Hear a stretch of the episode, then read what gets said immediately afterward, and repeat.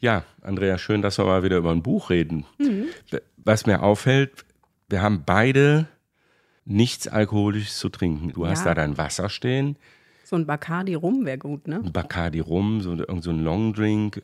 Aber wahrscheinlich ist es jetzt doch noch zu früh, ne? Ja, es ist ein bisschen früh. Aber meine Stimme hört sich ein bisschen kratzig an. Ähm ich ich habe eben schon gedacht, hast, hast du vielleicht doch dann gestern Abend einen Schluck zu viel nein, getrunken nein, oder so? Nein, habe ich nicht. Okay. Hab ich nicht. Leicht erkältet, aber äh, das Thema Alkohol spielt in dem Buch, das wir beide jetzt besprechen äh, wollen, schon ja eine erhebliche Rolle. Wie viele Seiten hat es? Fast 400 Seiten und es wird eigentlich auf jeder Seite getrunken. Auslese, der Literaturpodcast mit Andrea Zuleger und Thomas Thelen. Ja, TC Boyle, Blue, Blue Skies. Skies. Es zieht sich durch. Ne? Es zieht sich durch. Die sind alle, äh, ja, fast alle sind so dauernd leicht berauscht. Fangen morgens an, ja. relativ früh, kann man sagen. Ne? Gehört so einfach dazu. Mhm. Der erste Drink so fast schon beim Frühstück und endet dann halt spät. Und wahrscheinlich haben die alle immer so, so, so einen Pegel, so einen leichten. Ja, ne? die haben einen Pegel. Und es ist äh, kein äh, rauschhaftes Trinken, mhm. kein exzessives Trinken, ist auch kein freudiges Trinken eigentlich, oder? Mhm. Es wird ja auch irgendwie, es ist ihnen offensichtlich ja gar nicht so bewusst, ne? dass, dass sie trinken. Nein, Oder? sie wollen es sich gar nicht bewusst machen, dass sie trinken. Und es ist eigentlich natürlich überhaupt gar kein normales Trinken, aber mhm. es ist so ein gelangweiltes Trinken. Es mhm. ist so ein sinnentleertes Trinken. Mhm. Trinken die denn da, weil sie es doch schwer haben? So ganz leicht haben sie es nicht in dem Buch, ne? Sie haben es nicht leicht in dem Buch. Also, ähm, wenn ich das mal kurz zusammenfassen kann. Sehr gerne. T.C. Boyle, Blue Skies. Es ist eine ähm, Geschichte, die T.C. Boyle hier entwirft die eigentlich von einer typisch amerikanischen Mittelschichtsfamilie erzählt und er erzählt aber den Klimawandel anhand dieser Familie. Allerdings ohne ein einziges Mal das Wort Klimawandel mhm. überhaupt zu nennen. Das Ehepaar Frank und Ottilie sind äh, so in den letzten Erwerbsjahren, so ich weiß nicht, Anfang 60 mhm. vielleicht. Die haben zwei Kinder, Cooper und Cat. Cooper lebt in Kalifornien, wie seine Eltern auch, und Cat lebt mit ihrem Freund Todd in Florida. Und in Florida regnet es ununterbrochen, wirklich ununterbrochen. Die beiden leben in einem Strandhaus, das fast wegsackt vor lauter Wasser. Der heißgeliebte Te äh, Tesla von Todd, der steht fast mit seinen Schluppen permanent im Wasser und muss immer eine Straße weiter geparkt werden. Und in Kalifornien ist das Gegenteil, alles brennt. Und wenn es nicht brennt, dann ist es so heiß, dass man sich draußen gar nicht mehr aufhalten kann. Mhm. Und ähm, dann spielen in diesem Roman Tiere eine große Rolle. Es geht mit einer Schlange los, die ist eigentlich fast schon die Protagonistin dieser Geschichte, ein Königspython. Mhm. Und die Welt, in der diese Familie lebt, ja, ist so ein bisschen aus den Fugen geraten ein bisschen so, wie wir es auch gerade erleben. Also T.C. Boll erzählt halt die Geschichte, wie leben wir, wenn der Klimawandel wirklich da ist. Und da spielt das Trinken dann auch wieder eine Rolle, mhm. weil ich glaube, dass die Protagonisten alle merken, dass die Erde aus den Fugen geraten ist, aber sie wissen noch nicht so richtig, wie sie damit umgehen sollen. Und mhm. deswegen fangen sie an zu saufen eigentlich. Deshalb saufen sie den ganzen Tag, ja. weil äh, das ist schon sehr heftig, diese beiden Extreme. Wir befinden uns ja in einem Landstrich, wenn man so will, wenngleich tausende Kilometer entfernt. Amerika ist groß, äh, Westküste, Ostküste und zwischen beiden, äh, zwischen diesen beiden Polen die Extreme, ähm, die er, wie ich finde, äh, brillant erzählt. Also man hat wirklich das Gefühl, ob in der sengenden Hitze oder äh, in, in diesem permanenten Regen, hier bei uns hat es ja auch vor kurzem mal äh, am Stück so eine Woche geregnet. Da konnte man sich so ein mhm. bisschen vorstellen, wie das so ist. Aber da natürlich noch extremer. Und Boyle hat halt die Fähigkeit, diese, diese Naturphänomene, diese Naturgewalt, finde ich, auf extrem tolle Art und Weise so zu erzählen, dass man quasi auch von heiß zu oder von trocken zu nass permanent die ganze Zeit wirklich intensiv mit, mit äh, wechselt. Ist mir zumindest so ergangen. Ja, man merkt plötzlich, wie sehr Menschen davon abhängig sind, wie ihre Umgebung funktioniert. Ne? Also wir denken immer, wir sind so äh, der Mittelpunkt des Ganzen und wir haben das alles in der Hand und wir managen das alles. Und wenn das aus den Fugen gerät, wie das ja, wie, wie wir das ja in diesem Sommer auch wirklich erleben, mhm Äh, an der einen Seite brennt es, auf der anderen Seite äh, gibt es Überflutungen. Ähm, dann merkt man, dass man eigentlich gar nicht so viel in der Hand hat und dass man vielleicht so wenig in der Hand hat, dass man dann ganz gerne morgens schon zum Bacardi greift. Mhm. Was ich auch total interessant finde, dass wir in diesen unterschiedlichen äh, Lebenswirklichkeiten, sehr geprägt eben von diesen Wetterphänomenen, auch unterschiedliche Lebenseinstellungen haben. Der Sohn ist ja, glaube ich, äh, Biologe, wenn ich das richtig Der ist richtig, Insektenforscher. Insektenforscher, ne? setzt sich äh, ein für alles, was Natur ist, für Tiere. Dem geht es auch, glaube ich, intensiv darum, wie, wie leben wir weiter, wie können wir auf diesem Planeten leben. Äh, äh, seine Mutter ist permanent dabei, unterschiedliche äh, Entwürfe für, zu kochen, alternativ zu kochen. Das äh, spielt sich dann äh, im Westen in der Hitze ab und äh, bei der Tochter da in Florida, die Zwillinge äh, geboren hat, völlig überfordert. Ihr Mann ist permanent unterwegs, der ist Bacardi Vertreter. Vertreter. Das passt irgendwie sehr gut und äh, der ist ja anscheinend alles egal im Leben, also nachhaltiges Leben, Klimawandel. Ja, diesen, diesen äh, Konflikt erzählt ja. er halt an, anhand ja, dieser genau. beiden Geschwister. Mhm. Ne? Cooper, Insektenforscher, der mhm. zählt jede, jede Motte, die vorbeifliegt. Ja. Und äh, Cat auf der anderen Seite Amerikas, die ist eigentlich nur mit sich mhm. beschäftigt. Ne? Mhm. Ist dadurch natürlich auch überfordert mit den Kindern und ähm, diese, diese Liebe zu Todd die entwickelt sich auch eben nicht so ganz gut, mhm. nachdem die Zwillinge geboren sind. Und ja, die führen ein Leben, sie möchte gerne Influencerin mhm. werden, ne? mhm. hat aber eigentlich gar nichts dafür, was sie dazu berechtigt. Und da kommt die Schlange ins Spiel. Da kommt die Schlange ins Spiel. Ne? Also das ist ja so ein, das fängt ja an mit der Schlange, wie, wie sie sich die Schlange äh, zulegt in einem, in einem Geschäft, quasi aus einer Laune heraus. Ne? Und äh, sie ist sich nicht ganz sicher, wie, wie reagiert ihr Bacardi-verkaufender Mann darauf. Aber ich, sie kauft sich einfach mal eine Schlange, eine Riesenpython wie das ja Menschen auch in unseren Landstrichen, ich weiß nicht, ob es immer eine Python ist, aber zunehmend gerne tun. Hast du eigentlich das Gefühl, dass du hast eben gesagt, es ist ja so eine typische Mittelklasse-Familie, äh, also wir bewegen uns nicht in irgendwelchen Niveaus, aber trotzdem tut sie ja Dinge, die so auch an Banalität irgendwie nicht, nicht ja. zu überbieten sind. Ne? Also sie hat ein bisschen zu wenig Glanz, glaube ich, mhm. um ihren, ihren Traumberuf zu verwirklichen. Oder da erzählt T.C. Bowl ja auch eigentlich so eine, so eine typische so ein junges Paar, wo es gar keinen etablierten Beruf mehr mhm. gibt, also eher Bacardi-Vertreter ja. und sie, sie macht Insta-Filme. Und dann kommt die Python, oder ich weiß gar nicht, heißt es der Python? Ich weiß es nicht. Ja, also der Python, sage ich jetzt mal, kommt ihr gerade recht. Die mhm. legt den sich ja um den Hals mhm. und der ist so wunderschön und der glänzt so. Und das ist im Grunde genommen das Stückchen Glamour, das ihr fehlt. Und dann mhm. kauft sie den halt. Ne? Mhm. Dann kauft sie eine weitere Schlange und die mhm. nennt sie Willy, Willy ja. 1 und Willy 2 und dann frisst Willy 1 Willy 2. Nee, umgekehrt. Umgekehrt. Willy, ja. Okay, also es sind viele Schlangen unterwegs. Mhm. Wir wollen auch nicht zu viel verraten, was mit diesen Schlangen so im Laufe dieses Buchs passiert. Man kann nur so viel sagen, wirklich dramatisch. Also ähm, das, Boyle ist ja auch jemand, der durchaus komisch und humorvoll schreibt, aber an der einen oder anderen Stelle im Buch vergeht einem da auch das Lachen. Ja, ich habe die, ich habe schon ein bisschen gebraucht, um die mhm. Komik zu finden. Ich bin ja nicht so ein Boyle oder eine Boyle-Kennerin, das mhm. bist du eher. Und ähm, ich habe den Titel gesehen, Blue Skies, und habe mich an diesen alten Jazz-Standard erinnert. Mhm. Habe mir den dann auch nochmal angehört. Und, ähm, Kannst du die Melodie mal summen? Oder wird das hier zu weit führen? Das führt okay. garantiert zu weit und mhm. vielleicht wollen die Leute ja noch weiter zuhören. Weiter. okay. ähm, aber das ist ein Song, der vom blauen Himmel erzählt und mhm. von der Liebe erzählt mhm. und äh, eigentlich wunderschön, aber du merkst eine Melancholie da, dadurch mhm. und auch, das, wie schnell das Ganze kippt. Mhm. Und das macht Boyle ja genauso. Also der äh, erzählt mit diesen Schlangen darin eine unglaublich spannende Geschichte. Mhm. Und gleichzeitig, äh, dadurch, dass es so nah dran ist an unserem Leben und an den Dingen, die wir vielleicht jetzt erwarten durch den Klimawandel, ist es natürlich auch unfassbar düster. Mhm. Also ich fand beides. Natürlich diese ganzen Szenarien, die er entwirft, sind mhm. einfach urkomisch. Mhm.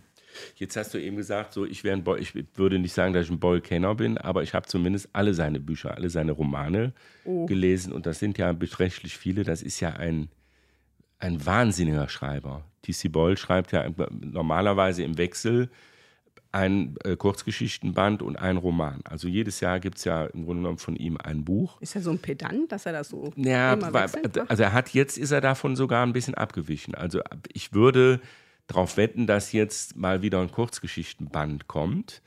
Aber der hat ein, ein Output, ähm, der lebt ja äh, in Santa Monica auch äh, an der Westküste, ähm, oberhalb in den Bergen und verzieht sich halt für sein Schreiben wirklich auch teils in so eine Schneehütte und ist da sehr einsam, ähm, hat ein tolles Haus von dem, von dem Architekten äh, Lloyd.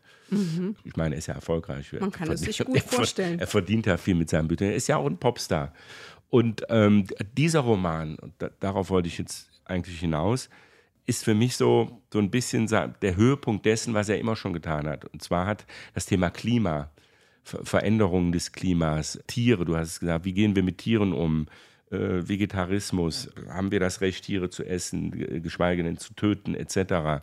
Ähm, Das waren ja schon immer Themen, die ihn sehr umgetrieben haben, von, von Beginn an. Und das ist jetzt, ähm, finde ich, so Blue Skies bringt vieles von dem, was ich vorher schon bei ihm so in Nuancen gesehen habe, jetzt nochmal äh, wirklich toll auf den Punkt. Und weil sich in der Zeit, in der er als Romanautor seit 30, 40 Jahren ja tätig ist, hat sich natürlich die Lage nochmal drastisch verschlechtert. Und ich finde, auch in diesem Buch merkt man, auch an der Art und Weise, wie er es schreibt, dass es offensichtlich nicht ganz gut steht um unseren Planeten. Das finde ich kommt hier sehr stark raus. Zwar nicht offensichtlich, äh, sondern die Art und Weise, wie, wie er darüber schreibt. Ja, der Humor ist dann vielleicht auch so ein bisschen so ein Abgrundshumor, ne? ja. So ein, so ein, oder Tanz auf dem Vulkan. Eindeutig. Mhm. Das ist, vielleicht- gehört vielleicht auch zu dem Trinken dazu, dass Mhm. äh, die letzten Tage der Menschheit äh, möchte man irgendwie zumindest nicht nüchtern erleben. Mhm. Also ich finde, finde, das Schöne bei Boyle ist ja, er ist einfach ein Geschichtenerzähler. Er schreibt ja, er schreibt ja nicht wissenschaftlich. Wir, wir, wir äh, erfahren hier keine wissenschaftlichen äh, Studien äh, über den Klimawandel. Es ist auch nicht keine historischen Aspekte, die drin sind. Es gibt auch nie Verweise auf irgendwelche Unglücke, die tatsächlich passieren, sondern es ist ein aus seinem Blickwinkel in seinem eigenen Kosmos erzählter, wirklicher Roman, in dem die Figuren im Vordergrund spielen, äh, stehen. Das heißt, äh, er will uns hier nicht belehren, weil wir wissen sowieso schon sehr viel über den Klimawandel. Wir erleben es ja permanent in Nachrichten etc. Wir sind also selber voll von dem Thema, sondern sein einziges Ziel, das kann man glaube ich so sagen, ist zu sehen, welchen Einfluss hat das auf die Menschen. Das ist ein, ein typischer Beul-Ansatz. Das ist dann auch anders als bei Frank Schätzing. Also Mhm. mit jedem, mit dem ich über dieses Buch gesprochen habe, Blue Skies, sagte, ach so, dann ist das so ein amerikanischer Frank Schätzing. Mhm. Auf gar keinen Fall. Hm, Würde ich auch nicht so sagen. Ja, er erzählt einfach mehr die Geschichte. Ja. Und ähm, das ist wohl natürlich trotzdem so, dadurch, dass er ja, er hat ein Konzept für diesen Roman. Also es ist schon eine, eine Versuchsanordnung, würde ich sagen. Es ist schon ein Konzept und er entwickelt die Figuren im Hinblick auf dieses Konzept. Das heißt, äh, man sieht mehr äußere Konflikte dieser Hauptfiguren als innere Konflikte. Das, wür- würdest du denn sagen, bleiben dir denn die Figuren dadurch fremd oder sind sie zu weit weg? Für mich, für mich ist das, das wäre mein Kritikpunkt an dieser Geschichte oder an diesem Roman, dass die Figuren sehr im Außen erzählt werden und ähm, ich so die tiefe Seele in denen nicht unbedingt spüre. Also sie sind schon auch Cat und, ähm, und Cooper und Todd, die bleiben schon ein bisschen holzschnittartig. Weil sie, sie dienen ja zu etwas und sie müssen bestimmte Parts in diesem Familienkonstrukt und in diesem Weltkonstrukt besetzen und das tun sie auch gut. Das macht Boyle fantastisch, aber ich muss dir ja auch ein bisschen was entgegensetzen und klar. äh, das ist so der einzige Punkt, wo es mich dann nicht hundertprozentig packt, weil es ist ja auch so, er, er erzählt das ja, äh, die, die Geschichte anhand der Figuren und wechselt die Perspektive. Wir sind manchmal ganz nah an Cat, also meistens sind wir nah an Cat dran, aber wir sind auch an Ottilie, an der Mutter da äh, dran, die die Heuschrecken züchtet und daraus irgendwelche Gerichte zaubert. Er wechselt halt immer wieder und dadurch kommt man natürlich nie ganz, ganz tief in die Figuren hinein. Ich würde dir an der Stelle gar nicht widersprechen wollen, weil ich kann schon nachvollziehen, wie du das siehst. Das heißt ja nicht, also er verwendet schon viel Energie darauf, die Äußerlichkeiten, wie du es gesagt hast. Also wie, man kann sich die genau vorstellen, wie die aussehen, wie die agieren, wie die daherkommen. Aber so der tiefere Blick in die Seele, da würde ich dir auch zustimmen, der bleibt vielleicht sogar ein bisschen verwehrt. Ähm, ist aber sowieso nicht das, was äh, Boyle auszeichnet. Das habe ich so bei ihm auch nie, nie wahrgenommen, dass er, dass er das so intensiv zeichnet. Ich habe immer das Gefühl, da lässt er wahrscheinlich dann auch noch ein bisschen Raum, damit wir uns äh, so ein bisschen Gedanken darüber machen können, wie, wie die jetzt vielleicht, warum sie so agieren, wie sie agieren. Ja, es ist eine Entscheidung. Man muss immer entscheiden, äh, blicke ich von oben mhm. drauf auf die Szenerie und, und auf das Ganze oder blicke ich äh, aus der Figur auf die Welt? Und er guckt halt von oben. Und das mhm. macht er äh, wahnsinnig gut. Ich kann mir das ganz, ganz toll als Film vorstellen. Also mhm. ich sehe, wie die Schlange da um den Hals liegt und wie der diese Spannung aufbaut. Und du weißt von der ersten Seite an, irgendetwas wird passieren. Irgendwann wird das Ding kippen. Aber du, er macht es so, dass du auch nicht weißt, wann und auch nicht wie. Könnte man sehr gut Product Placement machen für die ganzen alkoholischen Getränke, die dann oh ja, in, dem, in dem Film zu sehen sein würden. Am Ende so viel darf man, glaube ich, verraten, weil man dadurch die Spannung nicht wegnimmt. Was, was passiert am Ende? Da kommen die Falter. Also äh, Mutter, Ottilie und Cooper gehen gemeinsam in die Berge. Sie wandern zusammen, was sie immer schon mal getan haben. Also ähm, sind dann unterwegs und äh, streiten da ein Waldgebiet. Und am Ende gehen wir mit ihnen und dann öffnet sich der Wald und dann kommen sie auf eine Lichtung. Und, da dann, kommen die Monarchenfalter wieder. Dann also kommen die Monarchenfalter. man muss dazu mhm. sagen, es gibt zwischendurch auch ein merkwürdiges Insektensterben. Das mhm. ist natürlich für den Insektenforscher Cooper ein Drama. Mhm. Und es passieren relativ viele Dinge mit Tieren, äh, wo man Angst bekommt. Und zum Schluss kommen diese Monarchenfalter. Und ähm, ich bin sehr im Zweifel, ob das ein Hoffnungsschimmer ist oder ob das eigentlich das Gegenteil ist. Wie siehst du mhm. das? Schwer zu sagen. Für mich war es, als ich es gelesen habe, ein Hoffnungsschimmer, weil ich habe mir Mutter und Sohn vorgestellt, wie sie dann da raustreten und ich habe da auch eine große Helligkeit gesehen und da habe ich gedacht, okay, es ist doch noch nicht alles verloren, die Monarchenfalter sind zurück, sie sind wieder da, es bleibt viel Hoffnung. Am Ende wissen wir es nicht genau, es bleibt offen. Man könnte es ja sogar so interpretieren, es sind so viele Monarchenfalter auf einmal da, dass das wie so eine Plage. Also es hat so beides wahrscheinlich, aber ich habe es eher so als Hoffnungsschimmer. Ja, ich habe irgendwie gedacht, dass, äh, dass wir natürlich, wie ich am Anfang schon sagte, wir gehen immer davon aus, dass wir diejenigen sind, um, um die es sich dreht. Hm. Und Wahrscheinlich ist das einfach gar nicht so. Und der Planet braucht uns nicht. Da sind mhm. irgendwann die Monarchenfalter da, aber wir sind irgendwann nicht mehr da. Und dann das wird ist, schon wieder alles ins Lot kommen. Aber das ist typisch Boy. Also der würde sagen, wir, wir sind die kleinsten Lichter, die man sich überhaupt vorstellen kann. Macht euch mal nicht so wichtig. Das, das, das, das spielen ganz andere Dinge eine Rolle. Und ähm, ja, ist schon spannend. Ja, die, die, Natur, die Natur ist ja wirklich wichtig. Und ich meine, die zwei Zwillinge, die äh, Cat ja. und Todd bekommen, ne, mhm. die heißen ja Sierra und Tahoe. Mhm. Und ich habe mal nachgeguckt, weil mhm. ich dachte, der hat ja immer irgendwelche kleinen Rätsel noch ja. irgendwo drin. Ja. Und Tahoe heißt das große Wasser, okay. ist ein indianischer Name. Mhm. Und Sierra ist eben eine Gebirgskette. Mhm. Und ähm, also ich habe das Gefühl, der, dass Boyle schon der Natur einen unglaublich großen Platz einräumt und wir sind eben das kleine, das, die, mhm. die kleinen Lichter. Ne? Wenn wir einen Bacardi dabei haben. Ist doch alles gut. gut. Und äh, ich glaube eben, dass dieses Ende, finde ich, ganz viel von dem ausmacht.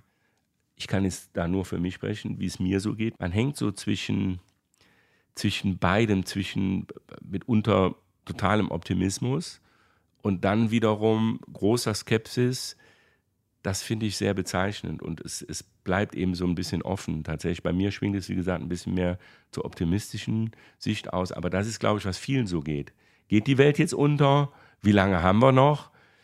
Ist es alles ein bisschen übertrieben? Wird es am Ende doch weniger schlimm, als äh, der eine oder hm. andere behauptet? Ich glaube, da hängen wir ja alle ein bisschen, oder? Ja, ja, natürlich. Ist, also es zeigt ja auch, wie äh, die haben zwar alle diese Riesenprobleme, also die, die, das ganze Personal äh, in Boyles Geschichte, die haben alle Riesenprobleme, aber sie tun eigentlich so, als wäre alles so einigermaßen normal. Jeder macht mhm. trotzdem sein Ding weiter. Und so leben wir ja auch tatsächlich. Ja, aber ne? irgendwie muss man ja auch weiterleben. Ne? Also ich wäre also schon bewusst leben wäre schon wichtig, aber wir können ja nicht äh, jetzt, haben wir ja auch nicht getan, wir haben uns ja schon hier hingesetzt und sprechen jetzt über dieses Buch. Wir können ja nicht von heute auf morgen alles sein lassen. Wäre nee. ja irgendwie auch langweilig und blöd. Ja, aber das sind so kleine, man, man versucht so kleine Dinge zu tun, hm. eben wie Ottilie Heuschrecken, äh, Cookies ba äh, backt oder Todd eben Tesla fährt. So, hm. man denkt dann, okay, jetzt habe ich so meinen Teil getan, jetzt kann ja nicht mehr viel schief gehen. Jetzt kann ich mir auch noch mal was gönnen vielleicht. Ne? Mhm. Ja, TC Boyle, Blue, Blue Skies. Skies. Schon ein, finde ich, gutes Buch zu einem Thema, was ja das Thema schlechthin ist. Das ist ja auch immer so die Frage, wie schaffen es ähm, Romanciers, ähm, Schriftstellerinnen, äh, die Themen der Zeit äh, wirklich in einen Roman zu packen, wo man sagt, es ist nicht zu bemüht, es ist nicht zu, zu offensichtlich. Das Problem habe ich bei Beule überhaupt nicht. Er erzählt einfach nur das Thema anhand eines wirklich sehr gelungenen Romans. Ja, das finde ich auch. Und mich würde interessieren, wie man das Buch in 20 Jahren liest. Ob man dann genau sieht, ach, das war die Zeit, wo alle Tesla hm. fahren wollten und Heuschrecken gegessen haben. Spannende Frage. Ob TC Boll das noch erleben wird, er ist 74 inzwischen, 20 Jahre, 94. Hat seinem Körper ja auch nicht nur Gutes getan, hat ja, hat ja eine Drogenvergangenheit und aber er behält sich ja ganz gut. Ist übrigens ein moderner, toller Typ, immer noch ein bisschen flippig man kann auch sagen, der Popstar, glaube ich, der Literatur.